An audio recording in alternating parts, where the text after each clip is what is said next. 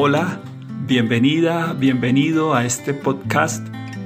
Vamos a hablar de la dependencia afectiva, de la codependencia afectiva. En primer lugar, dos afirmaciones muy fuertes. Primera, cuando el amor se convierte en una obsesión que domina la mente y te hace sufrir, ya no hablamos de amor, sino de dependencia emocional. Segunda, el dependiente se convierte en mártir porque no se siente autónomo ni autosuficiente. Su autorrealización depende del retorno emocional del ser querido. He querido comenzar con estas dos afirmaciones porque sintetizan la experiencia que podemos vivir cuando nuestro comportamiento dentro de una relación es de dependencia o codependencia afectiva. Se trata de una realidad muy dolorosa que es muy frecuente en nuestra práctica como psicólogos, como terapeutas, en asesorías psicológicas. Hemos encontrado con frecuencia esta realidad de dependencia emocional. Cuando una persona ingresa a una relación de pareja, generalmente en un primer momento que llamamos enamoramiento, pues se experimenta esa necesidad de la presencia, de la cercanía de la otra persona, de la retroalimentación de la otra persona. Y parece que nuestra vida vale porque la otra persona está ahí. Pero eso es un momento inicial.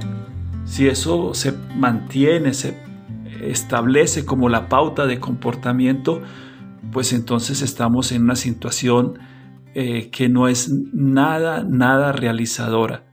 Porque la verdad es que yo valgo por mí mismo.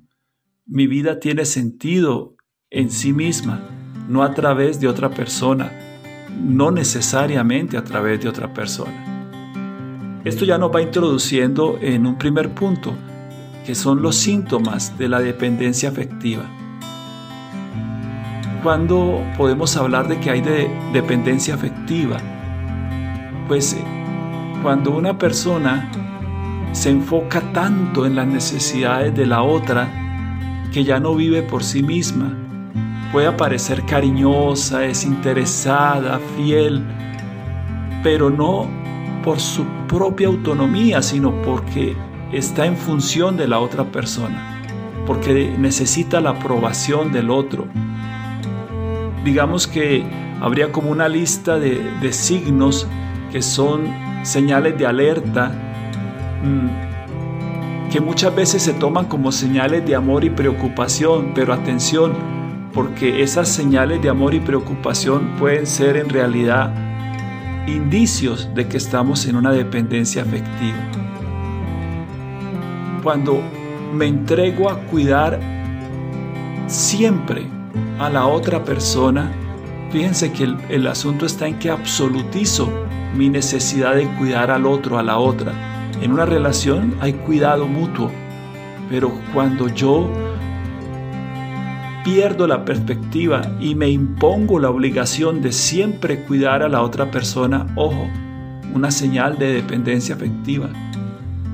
Cuando mi valor personal, mi confianza en mis capacidades, el gusto que tengo por el ser humano que soy, mi cuerpo, mis habilidades, etc., no es lo suficiente y al contrario, me parece que es a través de otras personas que realmente valgo. Ahí hay un indicio de que puedo ser alguien que eh, tiende a la dependencia afectiva o que está en una relación de dependencia. Cuando me enfoco demasiado en, la otra persona con la que estoy en relación, en lo que hace, en lo que dice, en lo que piensa, y que eso que hace, que dice, que piensa, está en función de mi valor, de mi seguridad, de mi estabilidad, de mi tranquilidad. Ojo, otra señal de dependencia afectiva. Cuando intento controlar lo que ocurre con la otra persona, es decir, que las cosas con ella sean, ocurran tal cual como yo las deseo y si eso no es así me siento muy mal, probablemente eh, esté en una dependencia afectiva. Cuando descuido la atención que me debo dar a mí mismo, a mí misma, el cuidado hacia mí mismo, hacia mí misma, eh, los cariños, las protecciones, ojo, señal de dependencia afectiva.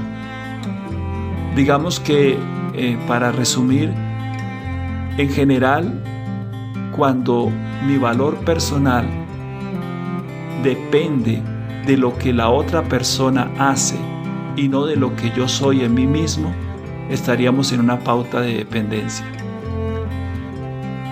Un fenómeno que se presenta es el de la codependencia, que tiene como un matiz, una característica especial aparte de lo que ya he mencionado.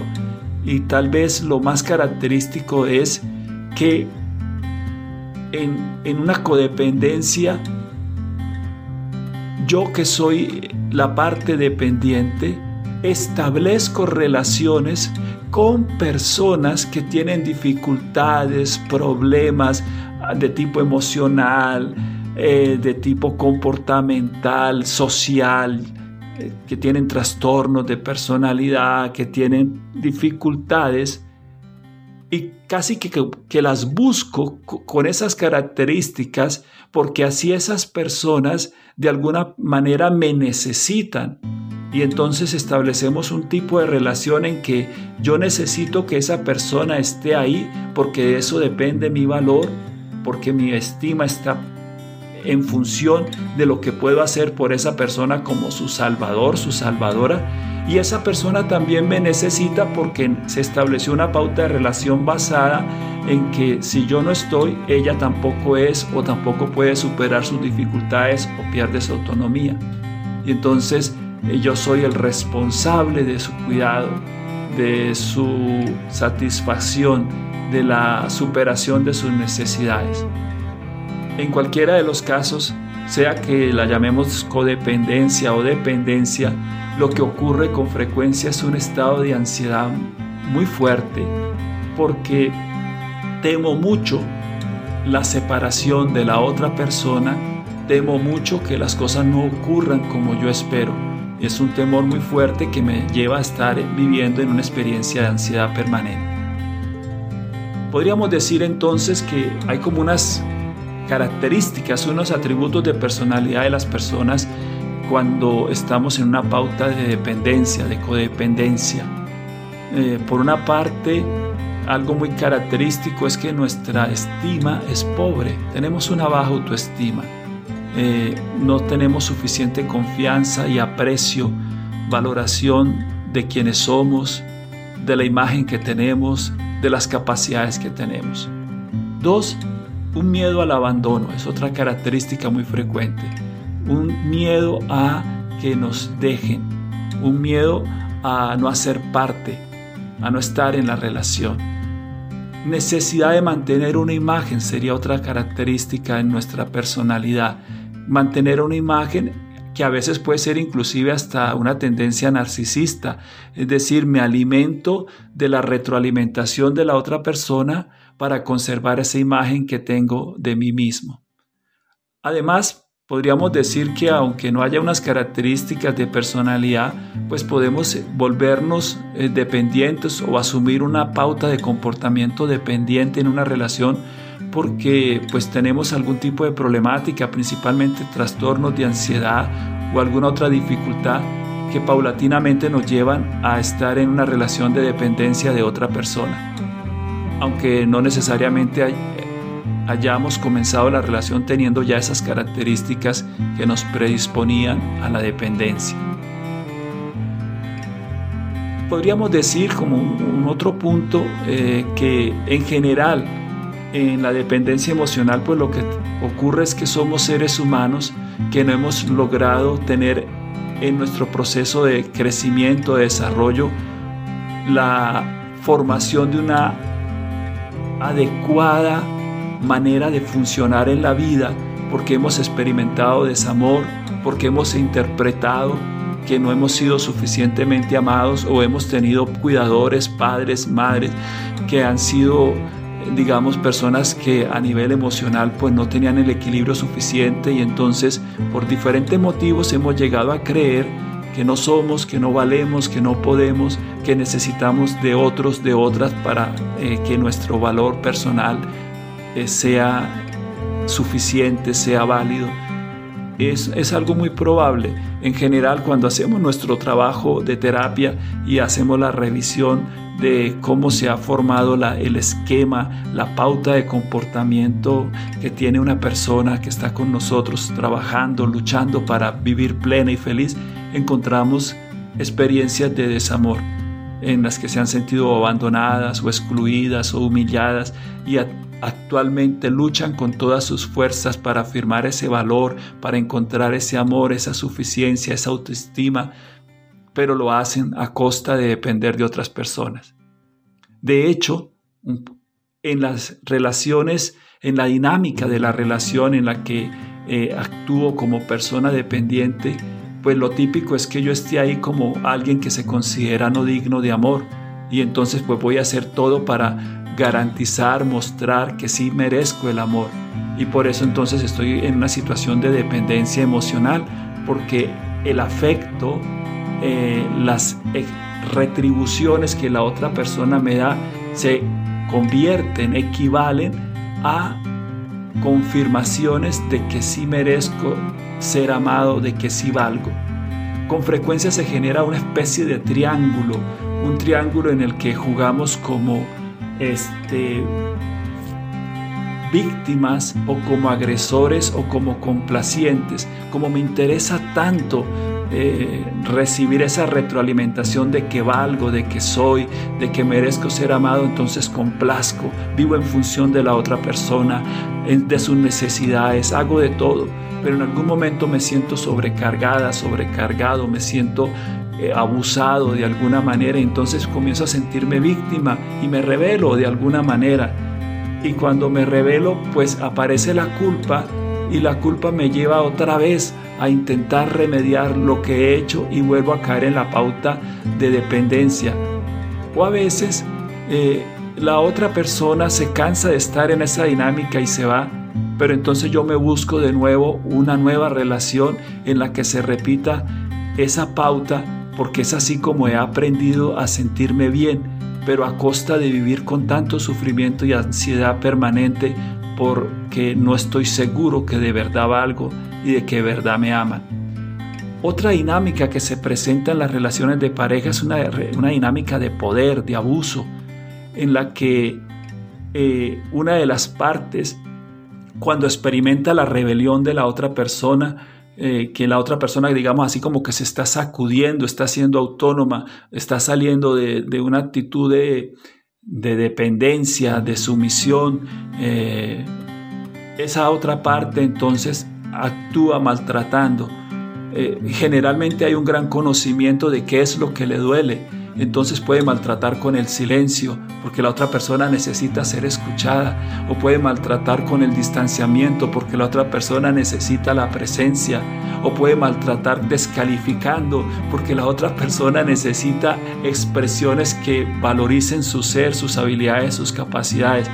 Y al hacer eso, la contraparte retroalimenta la dinámica de dependencia. Inclusive se puede llegar al maltrato físico, a la amenaza verbal, al abuso económico y en algunos casos la dependencia no es propiamente emocional, sino por otras variables que terminan haciendo que una persona esté en una relación en la que no es feliz, en la que está muy mal. Pero en este caso nos quedamos con la dependencia emocional. Entonces, ¿cómo salir de la dependencia emocional? El primer paso, admitir que tengo un problema o admitir que mi pauta de comportamiento es de dependencia porque mi plenitud, mi estabilidad, mi autonomía, mi realización, parece que depende de que otra persona lo haga por mí, de que lo que la otra persona hace es lo que me hace a mí válido, autónomo, suficiente. Cuando yo me doy cuenta de que estoy en un problema, entonces ya tengo un primer paso muy importante. Un segundo paso muy importante es dejar de querer arreglar la relación. Porque generalmente en, en esa pretensión de querer arreglar la relación, lo que estoy haciendo es perpetuar los comportamientos de dependencia. O sea, de tanto que quiero arreglar la relación, en realidad lo que quiero es no sentir el dolor de experimentar que no soy querido, que no soy apreciado, que no soy visto, que no soy reconocido. Y entonces confundo las cosas. Mejor enfocarme en mí mismo, mejor enfocarse en lo que está ocurriendo conmigo antes que en la relación. Porque en la medida en que trabajo en mí mismo es posible que se pueda hacer algo con la relación. Entonces, eh, trabajar en uno mismo es un segundo paso muy importante, pero no es fácil, porque con frecuencia no sabemos quiénes somos, qué queremos realmente, y por eso es casi siempre indispensable que haya eh, ayuda externa, que alguien neutro, objetivo, que camine a mi lado como un terapeuta, por ejemplo, me ayude a descubrir qué es lo que quiero, quién soy, cómo es que funciono, cuáles son las pautas de pensamiento, de las creencias, los comportamientos típicos que tengo que perpetúan esa situación. Muy importante trabajar la autoestima, porque mientras yo no comience a descubrir que tengo valor en mí mismo, que tengo eh, un cuerpo, una imagen, una presencia en el mundo que es válida, que es hermosa, que es importante, pues difícilmente podré estar en una relación desde la autonomía, desde la estabilidad. Entonces, el trabajo con la autoestima es muy importante. Y, no es suficiente muchas veces leer libros que me digan, ámate a ti mismo porque eh, no es así de fácil, ámate a ti mismo. Muchas veces necesito que alguien me ayude a descubrir qué es eso hermoso, bonito que hay en mí, eh, cuáles son esas características, cualidades, realizaciones, eh, qué formas de pensar, de comportarme tengo que me están bloqueando el amor a mí mismo. Entonces, eh, muchas veces es, como ya decía antes, necesario que alguien me apoye, que alguien me acompañe. Digamos que salir de la dependencia y de la codependencia en el caso de que sea una situación de, mutua retroalimentación de la dependencia, es importante un trabajo exigente, comprometido, en el que soy consciente de quién soy, en el que me conozco, trabajo conmigo mismo, con mis comportamientos, con mis creencias, con mis expectativas, para poner en orden mi propia vida. En la que un trabajo duro, en el que es necesario pues a veces tomar decisiones de salir de una relación o superar la manera como se ha venido presentando esa, esa, esa relación. Entonces ahí necesito tener comportamientos que van a ser diferentes a los que he tenido hasta el momento y que van a generar cambios en esa dinámica de la relación. Es decir, salir de la culpa, salir del victimismo, salir de la agresión para moverme hacia la responsabilidad sobre mí mismo, para que a partir de la responsabilidad sobre mí mismo genere cambios en la dinámica de la relación. Y si esos cambios no corresponden a quien soy, a lo que necesito, a la manera como quiero estar en este mundo, pues tener la valentía también de salir de la relación. Es decir, en la medida que construyo estabilidad interna, sentido de autonomía, sentimiento de habilidad y confianza, estoy saliendo de una relación de dependencia.